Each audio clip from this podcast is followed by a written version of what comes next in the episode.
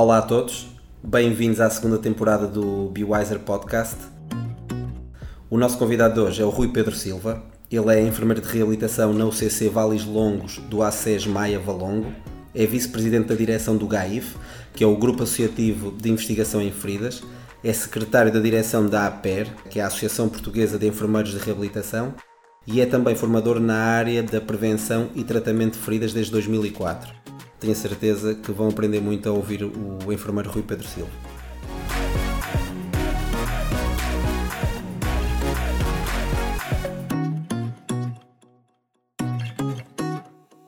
Olá, uh, o meu nome é Rui Pedro e eu hoje vou falar sobre a utilização de uma escala de avaliação de risco de ulcer-pressão para um, ehm, aquilo que poderá ser a definição de estratégias para a própria cicatrização de feridas.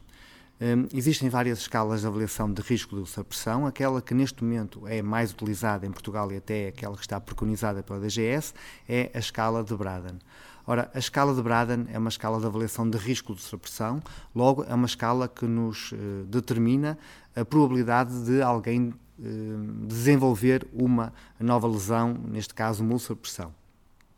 A escala de Braden conta com seis itens, seis itens que representam seis fatores, seis parâmetros que, estando comprometidos, aumentam o risco de alguém desenvolver uma nova lesão.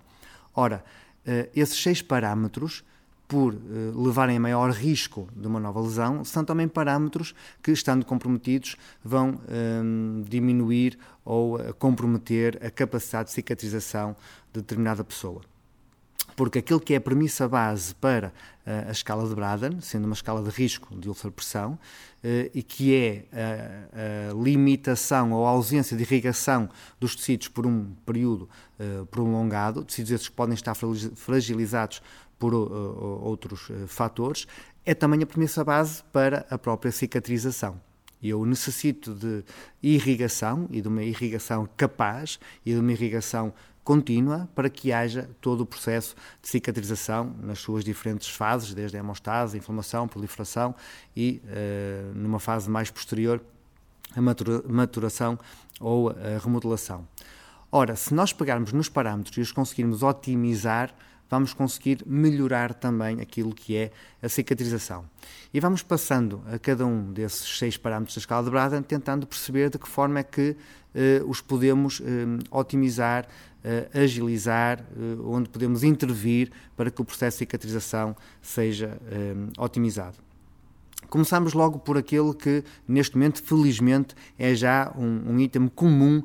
na prestação de cuidados de saúde, que é a nutrição. Nós sabemos que, havendo uma depleção proteica e calórica, eu vou ter uma, eh, uma, um maior risco eh, para desenvolver úlceras de pressão e, obviamente, com menos carga proteica, com menos carga calórica, eu vou ter menos capacidade de cicatrização. Eh, a energia e as proteínas são estruturais para a construção de novo tecido e para todos os processos celulares inerentes ao processo de cicatrização, desde a hemostase até à fase final de reconstrução interna dos tecidos. E logo sobre isso não vou abordar muito, porque felizmente é algo que está eh, bem patente hoje em dia eh, nos cuidados eh, prestados às pessoas que deles necessitam. Passando para outro item também extremamente importante é a umidade. A umidade por si só não, não vai aqui representar, obviamente, diminuição da perfusão dos tecidos. No entanto, nós sabemos que tecidos com excesso de umidade um, vão tender para a maceração a nível do, da epiderme e, ao fazer isso, temos uma fragilidade cutânea que depois pode levar à penetração de bactérias, por exemplo, levando a uma infecção dos tecidos subjacentes. Ora, se isto é verdade para o risco de ulceração, também é verdade para a cicatrização. Aliás, é neste momento um, sabido que a migração dos queratinócitos é fundamental para a cicatrização das feridas, para que haja um encurtamento do tamanho da ferida, para que haja uma migração dos bordos e se eu tenho bordos macerados, bordos com excesso de umidade, não vai haver essa migração dos queratinócitos, não vai haver depois essa maturação dos queratinócitos e aquilo que é a formação de uma nova epiderme vai estar eh, comprometida. Aliás, é eh, de conhecimento comum que se eu tenho bordos com demasiada umidade, eles vão ficar esbranquiçados, vão ficar uh, com uma, uma epiderme quase descamativa e não vai haver depois a criação daquela bainha de epitelização que é característica de, do encurtamento do tamanho da ferida.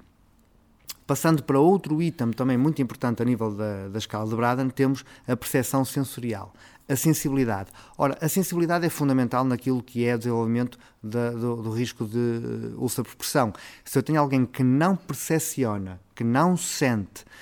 um, por exemplo, uma pressão um dano tecidular, eu vou ter, uh, obviamente, maior risco de lesão. E aqui a percepção sensorial é, extrapolando agora um bocadinho da escala de Braden,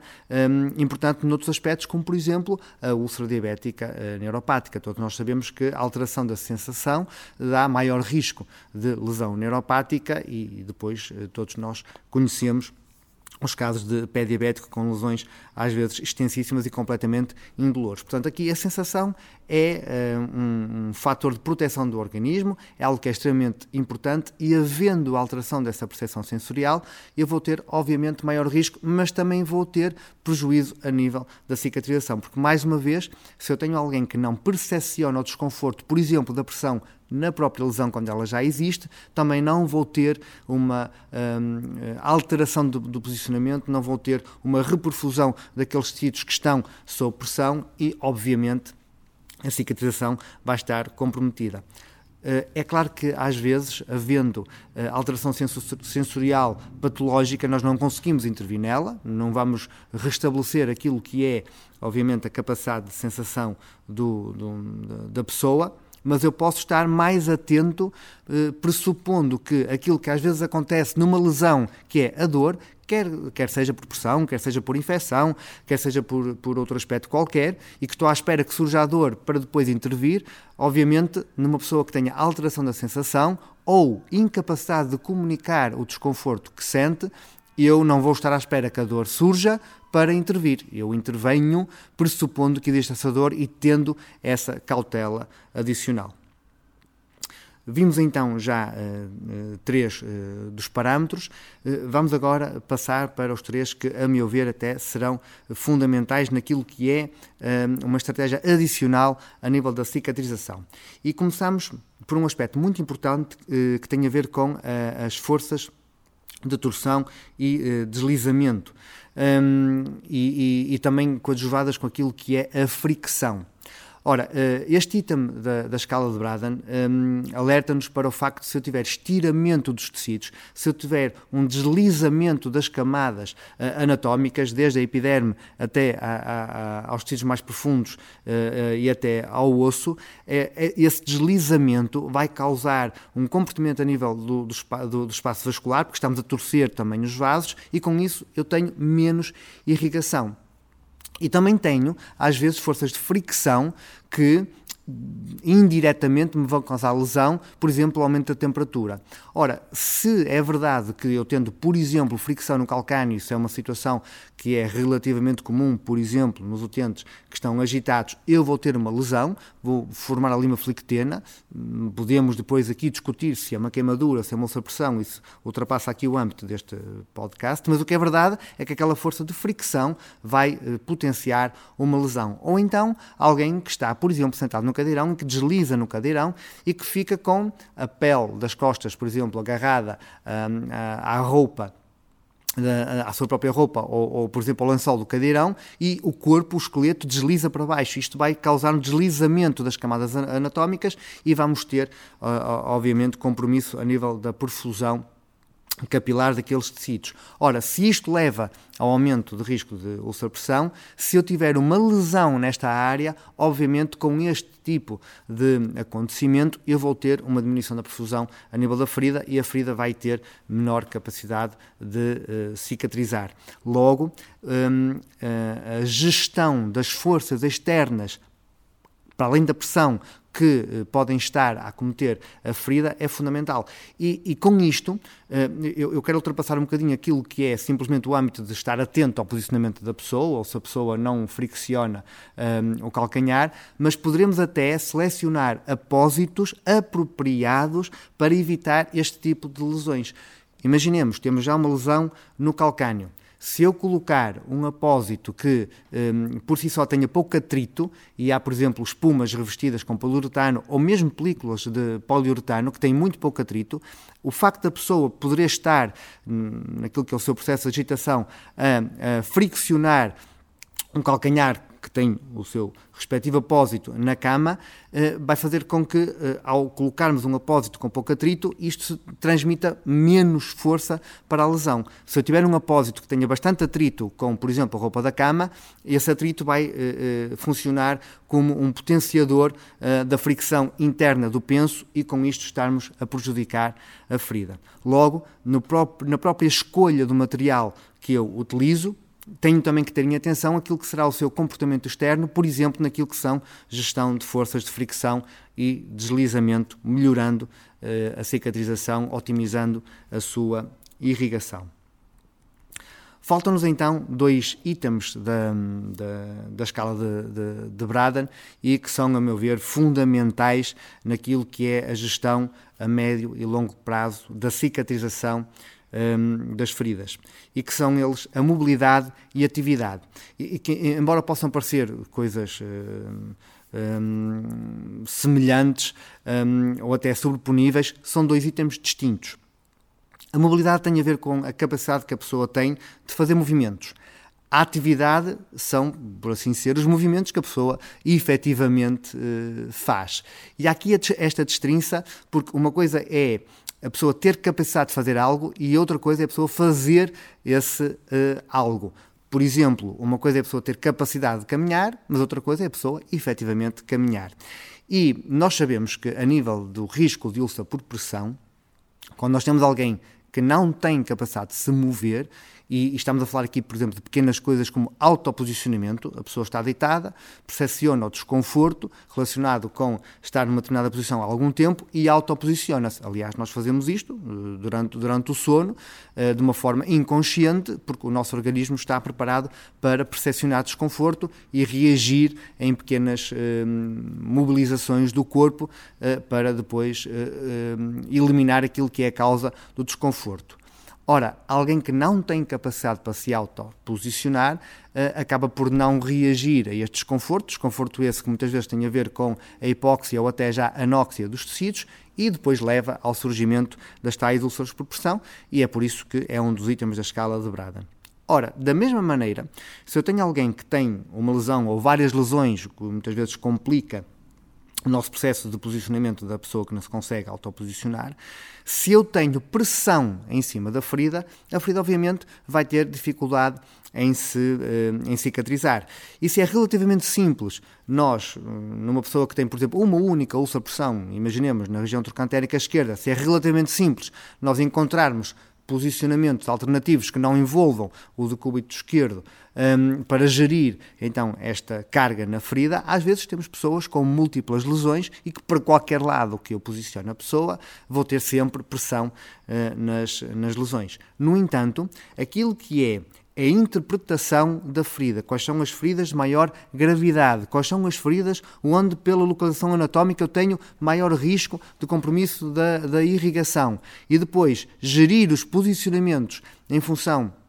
daquilo que são, um, que é, é, é, ou a estratificação da gravidade das lesões é fundamental, porque efetivamente eu se calhar consigo pôr mais pressão numa, numa, numa ferida mais pequena uh, do que numa que eventualmente até tenha ali uma profundidade maior e será eventualmente uma supressão de categoria 4.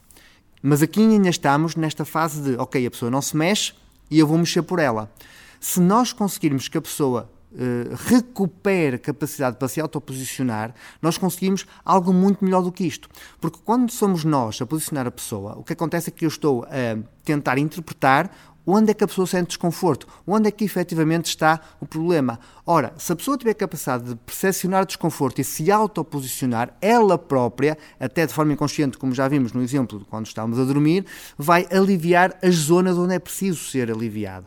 E esta recuperação da mobilidade, por pouco que seja, melhorar a força muscular, melhorar, melhorar a amplitude articular, é fundamental não só para evitar que surjam novas lesões, mas que a pessoa tenha maior capacidade a nível cicatricial das lesões que já tem. E se nós pegarmos nesta questão da mobilidade e depois concretizarmos em atividades, ou seja, não basta eu dotar a pessoa de capacidade músculo-articular para uh, movimentar braços e pernas e tronco, etc.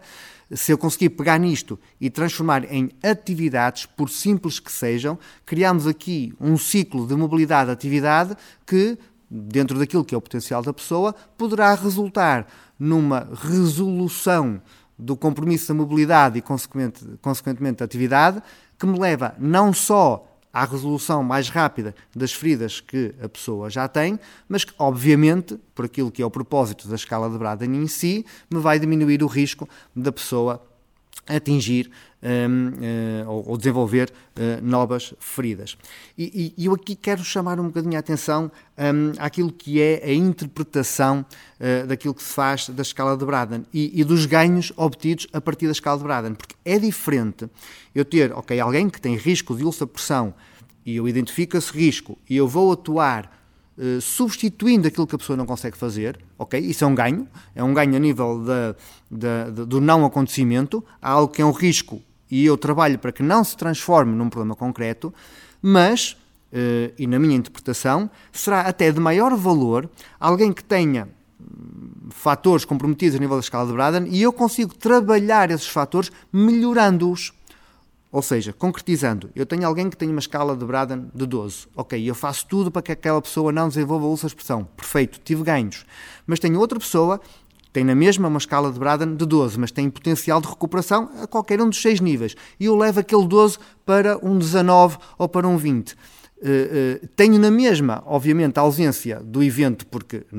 a pessoa não vai desenvolver essa expressão, mas acima de tudo eu consegui diminuir o risco. Consegui ganhos que não são simplesmente o não acontecimento, mas consegui empoderar a pessoa para que não venha a ter por si só as lesões. Ora, relativamente à parte da cicatrização das feridas, e que é aqui o propósito deste podcast, é exatamente a mesma coisa. Eu olhar para a pessoa, ver onde é que ela está deficitária a nível sistémico e fazer tudo para. Uh, uh, suprir aquilo que ela tem em falta é uma coisa, ótimo. Mas eu olhar para a pessoa, ver aquilo que ela tem em falta a nível sistémico e eu conseguir resolver o que ela tem em falta por ela própria, isto é diferente. Em vez de eu simplesmente estar a substituir, eu estou a empoderar a pessoa quer a nível nutricional, quer a nível sensitivo, se for possível, que é a parte mais complicada de, de, trabalhar, como já falámos, quer a nível da gestão da umidade, quer a nível das tais forças que foram faladas, eh, forças de deslizamento, torção, fricção, quer a nível da própria mobilidade e atividade. E olhando para a pessoa como um todo, que obviamente é um clichê, mas que às vezes nós temos dificuldade em concretizar esse clichê em cuidados verdadeiramente holísticos e verdadeiramente multidisciplinares, trabalhar na pessoa como um todo, olhar para ela, analisar aquilo que é o potencial aos diferentes níveis, tentar perceber até onde aquela pessoa pode chegar, é o garante de resolver aquilo que existe e de evitar aquilo que poderá existir. No fundo, e fazendo agora aqui uh, um, um, pequeno resumo, aquilo que são um, o elencar dos seis itens da escala de Braden não são por si só apenas uma, um instrumento para avaliar o risco de ultrapressão, é sim um elencar de seis itens que, estando deficitários, comprometem a cicatrização quando uh, existem lesões e que, sendo trabalhados, obviamente vão acelerar a cicatrização porque vão potenciar um ambiente ótimo para que haja construção de novo tecido. E mais uma vez, um, e terminando uh, com outro clichê, mas que é, é cada vez mais uh, atual e pertinente, um, nós não podemos olhar para a ferida da pessoa, temos que olhar para a pessoa com ferida, porque só assim é que nos casos mais complexos conseguiremos ter cicatrização, porque por mais eh, complexo e avançado seja o tratamento que estamos a aplicar, sem haver capacidade de cicatrização da própria pessoa, nós não vamos ter sucesso na nossa missão de cicatrizar uma lesão que aquela pessoa tem. Muito obrigado por ouvirem.